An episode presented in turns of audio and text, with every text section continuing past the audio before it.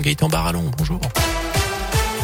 Bonjour Jérôme, bonjour à tous. Elle a une 10 ans d'enquête sans la moindre avancée. C'est l'anniversaire d'un terrible accident dont on vous parle aujourd'hui. Il y a 10 ans donc, le 6 octobre 2011, trois employés de la clinique mutualiste de Saint-Etienne étaient venus manifester sur le parvis de la Cité internationale de Lyon lorsqu'elles ont chuté de 5 mètres 60 de haut après l'écroulement d'une grille d'aération sous leurs pieds suite à un mouvement de foule.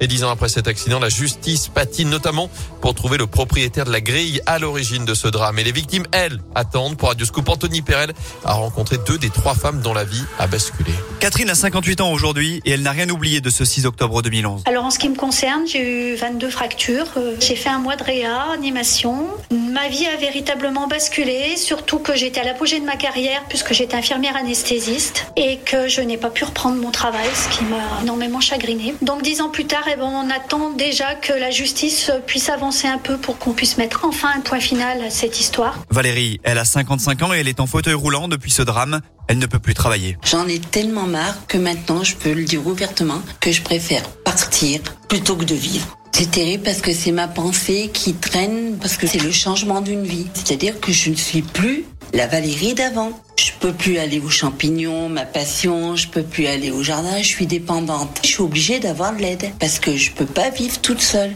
Votre vie, pour vous, elle s'arrêtait le 6 octobre 2011 Oui. Et 3650 jours plus tard, justice n'a toujours pas été rendue. Notez que deux procédures sont actuellement en cours à Lyon devant le tribunal correctionnel pour les faits et devant le tribunal administratif pour les indemnités.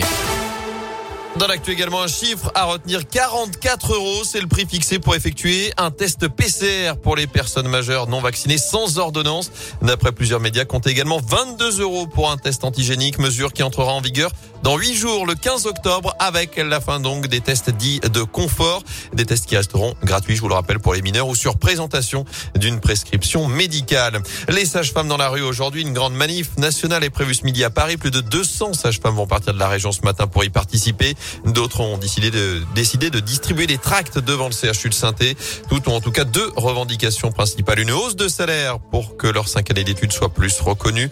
Et elles vont aussi et surtout demander des créations de postes dans les hôpitaux et les cliniques.